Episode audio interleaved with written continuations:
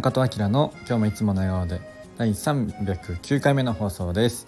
えー、おはようございます。本日2月4日日曜日、えー、本日今は、えー、9時半ぐらいの収録です。よろしくお願いします、えー、今日は立春ということで2月4日昨日が節分で、えー、土曜も終わり今日から、えー、季節が変わると春に、え、春の始まりということで旧暦では、えー、今日がから1年の始まりということですかね、えー、なのでね結構この旧暦でいろいろねこうベースに動いてる人とかは今日がね新年の始まりとか今日からこう動き出すみたいな感じの人も多いんじゃないでしょうか。やっぱりね今日からやっぱあの運気が上がっていくのじゃないかなと思います。まあいよいよね本格的に2024年で、えー、辰年に入ったということで、えー、なんかどんどんいい方向に、えー向かっていくんじゃないかなと思います。まあ僕も年、えーと、辰年なのでね年男ということで、えー、今日からねあの爆上げということで やっていきたいと思います。はい、えー、でそうそう今日さっき、えー、朝あのいつも見ている蔡良平先生の YouTube で大岡純子さんという方が出てたんですけどその方がおっしゃってた、えー、話で、まあ、運を上げる、えー、方法というかまあ、いつもね運が強い人はこういうことをやっているよっていうのがあってまあその運もとと運じゃない、えっと、脳も整えないといけないっていうことで、えー、それは何かというと思っていることと言っていることとやっていることが一致している人がやっぱり運が強いえ脳が整うという話をされてました。いやもうおっしゃる通りということでね。まあやっぱりねあの言ってることとやってることが違ったりとか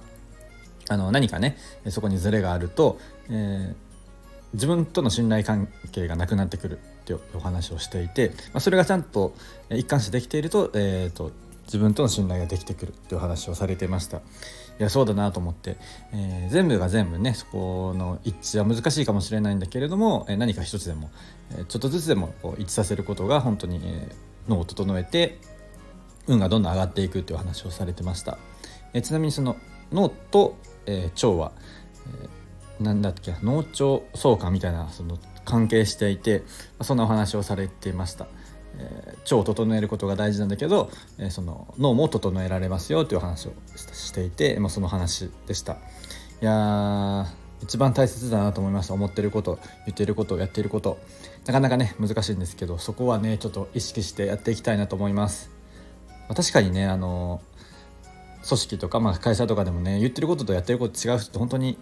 あの人間のね信頼関係もなくなってくるので僕もそれはすごい経験があってやっぱり、えー、言ってることやってること、まあ、すごいま思ってることっていうのが入るんですけど大事だなと思います。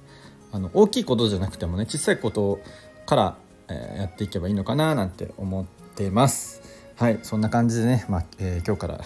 立春ということで、まあ、春に、えー、なっていくということでなんかねこうどんどんあの